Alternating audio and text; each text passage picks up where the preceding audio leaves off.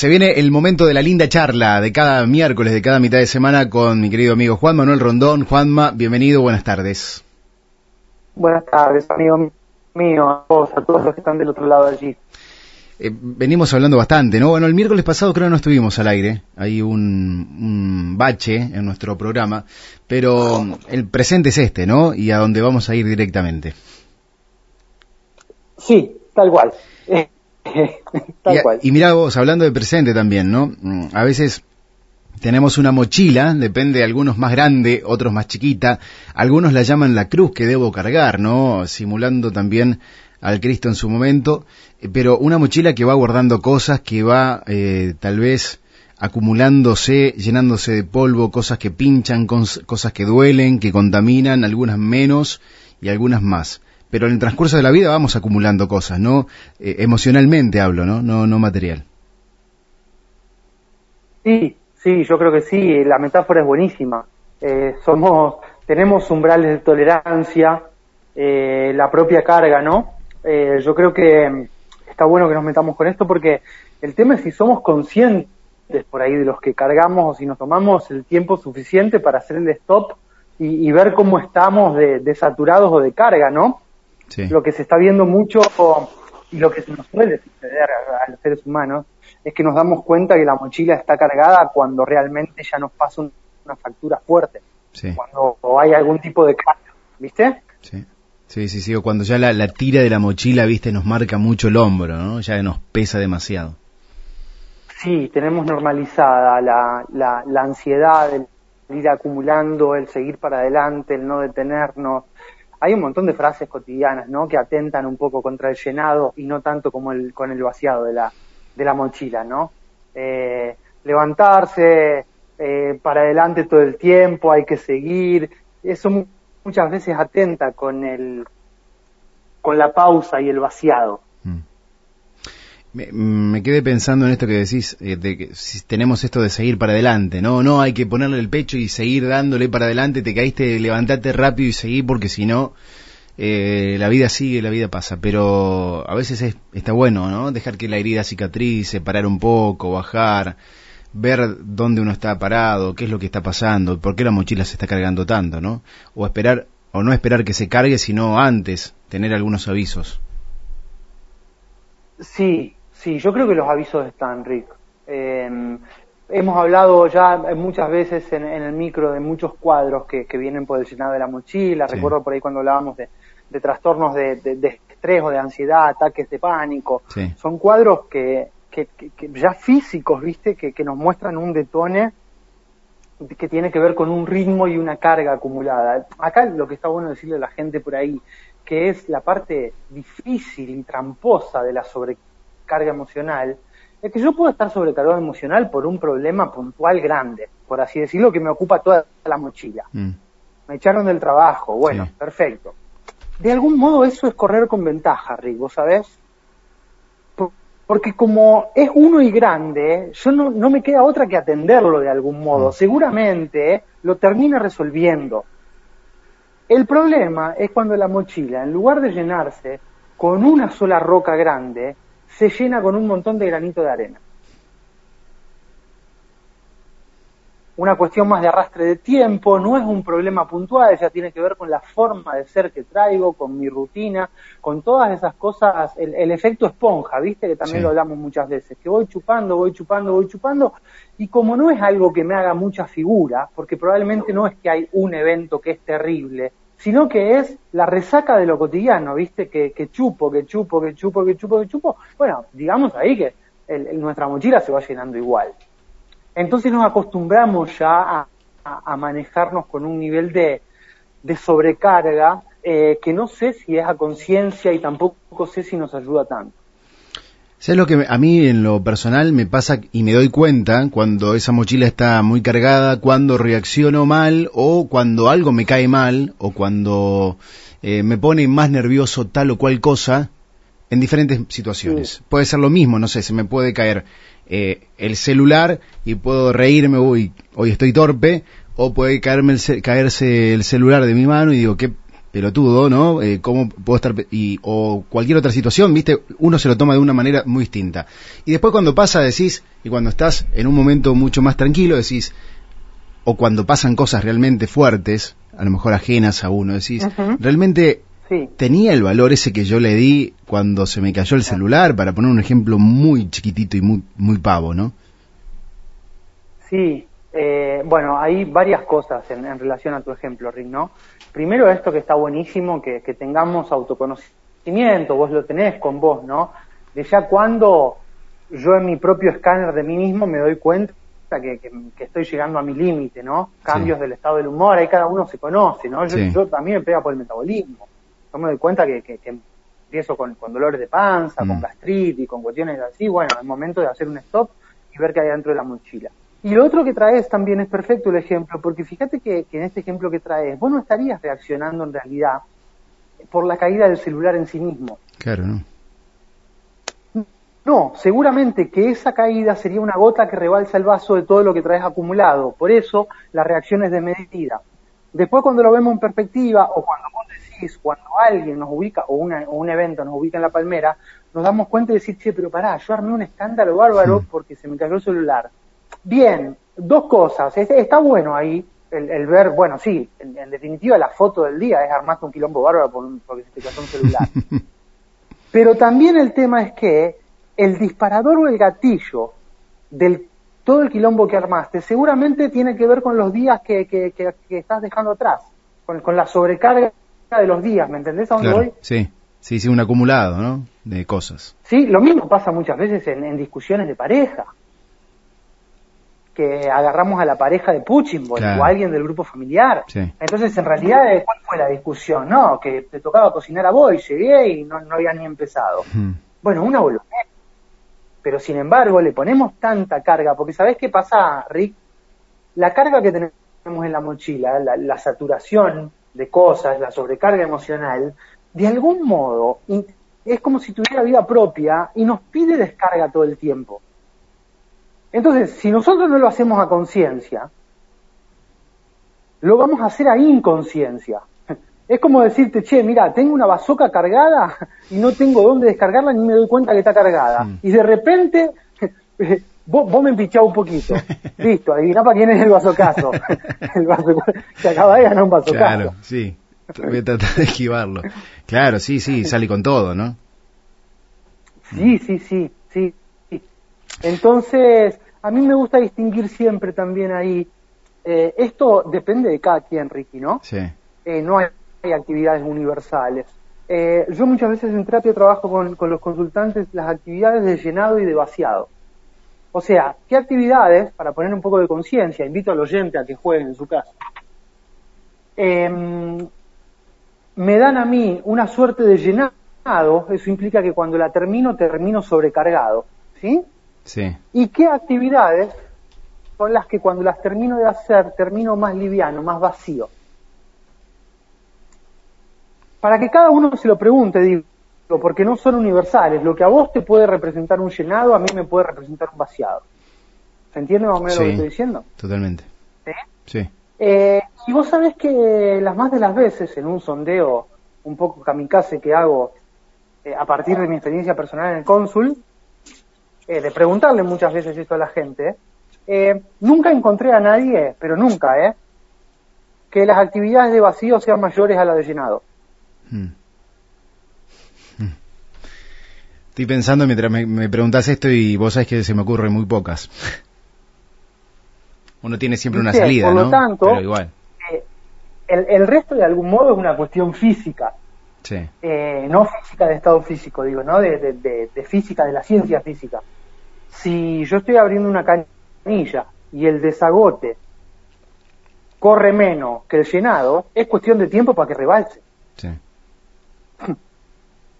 Es cuestión de tiempo. Y hoy estamos eh, también, ¿no? Lo venimos hablando tanto, tan estimulados y tan eh, guiados subliminalmente para que estemos todo el tiempo corriendo atrás de algo, llenándonos, persiguiendo lo que nos falta, que eso a la larga también es un llenado que nos termina ocupando espacio en nuestra mochila, ¿no?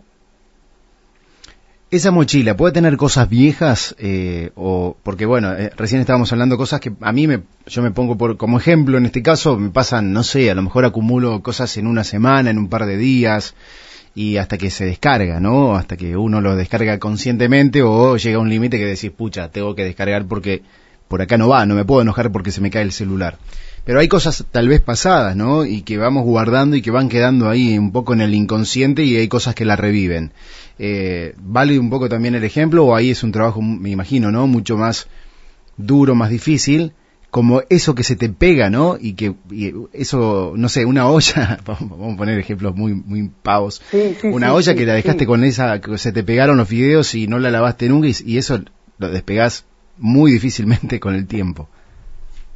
Sí, eh, la pregunta es excelente, Rick. Yo me estaba olvidando de traerlo a eso.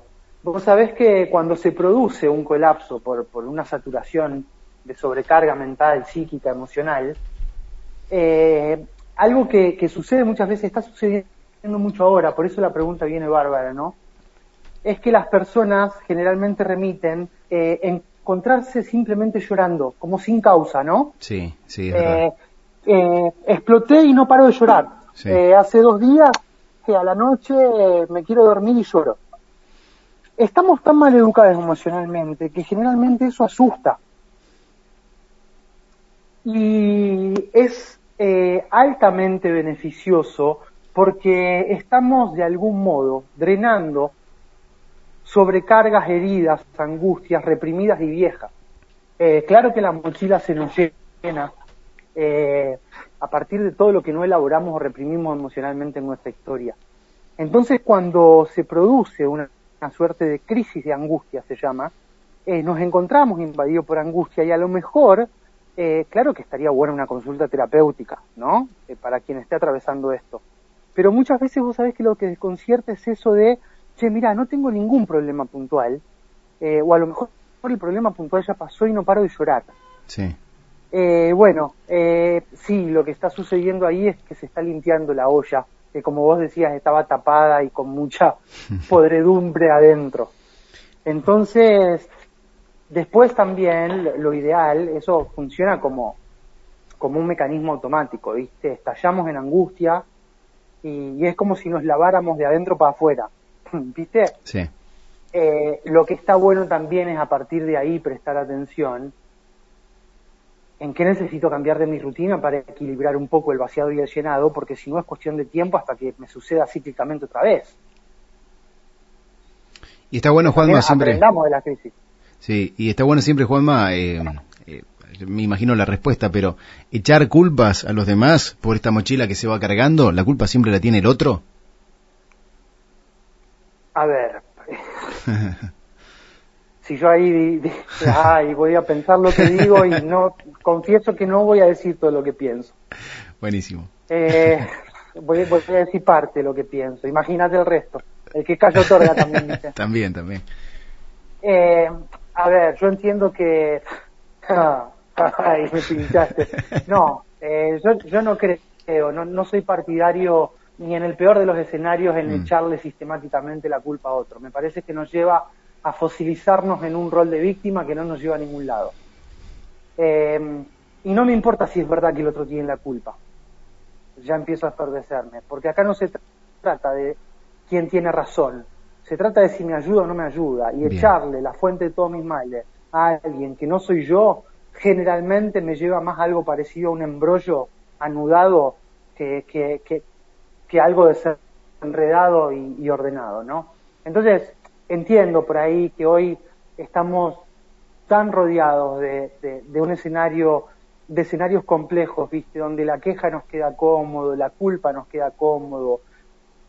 Yo creo que para culpar a alguien es necesario primero haber agotado todas las posibilidades personales. Recién ahí valido la culpa. Como decir, eh, tiraste todos los tiros que tenía en la cartuchera, realmente todos. Hiciste todos los intentos por vos mismo, nada funcionó. Ok, quejate un poco si querés. Claro. Pero recién ahí, ¿eh?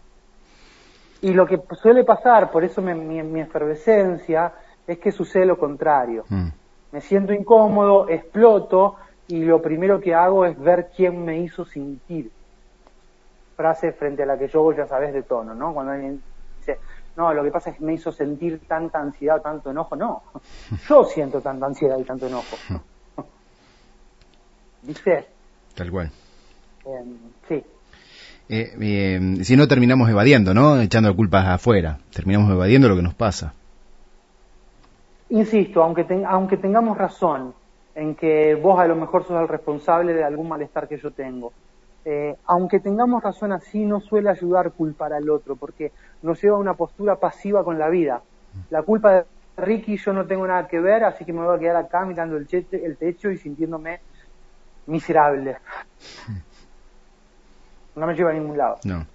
Juanma, y esto de la pandemia tal vez nos ayuda, a, a lo mejor vos me decías que estás viendo mucho esto, de, empezar a vaciar la mochila y con cosas viejas también. tal vez la pandemia nos ha hecho mirar un poco más o tener más tiempo para revisar esa mochila inconscientemente muchas veces, me imagino, de cosas que por ahí nos damos eh, cuenta. Sí, y yo creo que también hay el resultado inmediato de que el tiempo que tenemos, eh, de venir mirando tanto hacia adelante y ahora inevitablemente hacer un parate y revisar la mochila propia, eh, veo que el resultado es mucha eh, preocupación y, tristeza por lo que se viene encontrando adentro. Y a mí me parece que está muy bien eso. No es como decir, che, a ver, ahora que tengo tiempo, que tengo acá en el baúl del auto? ¡Oh! Uy, pará, está todo podrido. Y el resultado de, la, de, lo que te decía, no, preocupación, porque hasta dónde puedo llegar sin darme cuenta que tengo el baúl podrido y la tristeza, ¿no? Por lo que descubro. Y está bien que así sea, me parece. Nos muestra también nuestro interior sabe, ¿no? eh, cuán al carajo nos podemos ir sin, darnos cuenta, perdiendo el contacto con lo que necesitamos realmente. Y ojo, ¿eh? No, hasta ahí creo que, que vale, que, que, muchos hicimos ese ejercicio. Después creo que como somos los reyes de hacernos los boludos con nosotros mismos, decimos, bueno, esta noche limpio el baúl. Pum, cerramos, ponemos la traba a la llave y olvídate, ¿no? Que no nos conviene eso, ¿no? Porque se sigue pudriendo ahí adentro. No, obviamente, pero tenemos esa inercia de que creo que somos hijos del rigor. Mm. Entonces, vos antes dijiste algo, ¿no? Eh, nos ubicamos en la palmera generalmente cuando una fatalidad nos pega de cerca. Eh, necesitamos darnos cuenta cuánto vale eh, el, padecer por alguien que, que, colapsa de llenado, ¿sí? Sí, sí. para evaluar por un freno. Y parece que si no hay una escena fatalista alrededor, seguimos como si nada. Bueno, hijos del rigor, ¿no? ¿Hay algo que podamos hacer para empezar a vaciar esa mochila? Prestar atención, prestarnos atención a lo que nos pasa, no llegar a ese límite de lo cotidiano, eh, tal vez vivir de otra manera, ¿no? Algo que siempre hablamos. Sí, eh, yo creo que ahí, ahí lo que podemos hacer no es algo de un día, es mm. más, eh, proponernos un hábito. Eh, primero esta pregunta que yo dije me parece que está buena, no la que nos hacíamos antes. ¿Dónde están mis actividades de, de, llenado, como si tuviera que hacer un debe y un haber, y de vaciado? Y replantearme a conciencia si, si me da favor o si me da en contra. Y después también esto, ¿no? De, replantearnos, yo creo que es muy existencial la pregunta el para qué estoy, ¿no? El, si realmente me estoy conectando con las cosas que, que tengo el alcance y que deseo conectarme. Hmm. Esta, esto que tantas veces dijimos, Rick, que, que yo no dejo de asombrarme en el consultorio, ¿no? Inclusive con los tiempos de pandemia, em, que gente que se da cuenta que lo más importante son los hijos, cuando los hijos ya tienen 20 y, y no pueden volver el tiempo atrás para conectarse cuando tenían 7, 8. Entonces, en última instancia creo que lo que nos vacía y nos enriquece es, eh, hablo por mí acá, ¿no? Yo estoy retomando mucho contacto con lo simple. Eh, el ida de vuelta de los afectos, eh, lo sencillo, ¿viste? Eh, cuando vacío me conecto con lo sencillo, no lo hago siempre, ¿no? En lo simple. Eh, me gusta la frase esto de que en lo simple está la totalidad de las cosas, ¿no? En lo pequeño, en lo chiquitito, en eso que pasamos por alto porque nada, porque es simple solamente, ¿no? Sí, porque eh, en, el, tema es la práctica, ¿viste? Mm. Eh, todos nos llenamos la boca con frases hechas como lo importante es la salud o lo importante mm. son los afectos. Sí, bueno, ¿cuánto tiempo le dedicas a tu salud y cuánto tiempo le dedicas a tu afecto? Contame la práctica, no me, no me conté la teoría, porque la teoría la sabemos todo, con frases hechas que suenan muy bien. Y a la hora de la práctica creo que es cuando nos desregulamos, ¿no? eh, ¿Cuánto tiempo al día pasamos en un celular, digo, consumiendo información y cuándo pasamos en contacto con nuestros afectos? Por ejemplo, en contacto a conciencia, digo, no, no, no en contacto donde yo estoy con mi celular y vos con el tuyo, porque eso no es contacto. no, para nada. Juanma, siempre es un placer charlar con vos. Eh, vamos a, a seguir hablando de esto. Hay esto de que la otra vez hablamos un poco de la espiritualidad y esto de la mochila tal vez tenga que ver con, con ese con esa parte que desconectamos, ¿no? Con esa fuente que hemos desconectado con nosotros mismos, ¿no? Que es esto simple, con, con lo cotidiano, con lo, no sé, un afecto. Me voy de casa porque me tengo que ir al trabajo, bueno, te doy un abrazo, un beso, algo cálido, eh, no irse a dormir enojados aquellos que tengan pareja y, se vayan a dormir de esta manera o que hayan discutido. Las cosas chiquititas porque, bueno, uno nunca sabe, ¿no? Es un milagro despertarse todos los días después de haber dormido, ¿no? Una noche entera. Sí, yo creo que sí lo es, si tomáramos conciencia abierta, ¿no? De todo lo que está sucediendo para que podamos estar respirando acá y hablando. Sí. En esta especie de Frankenstein idealista que estamos construyendo con nuestros ejemplos, Rick, eh, en, el micro pasado decíamos que es como si tuviéramos una antena para conectar con algo mayor, hoy hablamos de la mochila. Eh, eh, bueno, lo que podríamos decir es que cuando más cargada está la mochila, más sucia la antena. Claro. Para captar lo sencillo, lo, lo, rico de la vida, ¿no? Y vuelvo a decir, ¿no? Nos ofrecemos nosotros, vos antes lo hiciste, yo también, como el mejor ejemplo. No quiero que la gente piense que yo ando por ahí con una mochila vacía y una antena impecable. No, no. Me voy a la mierda, entro en cortocircuito con la antena, la mochila se me llena sin darme cuenta.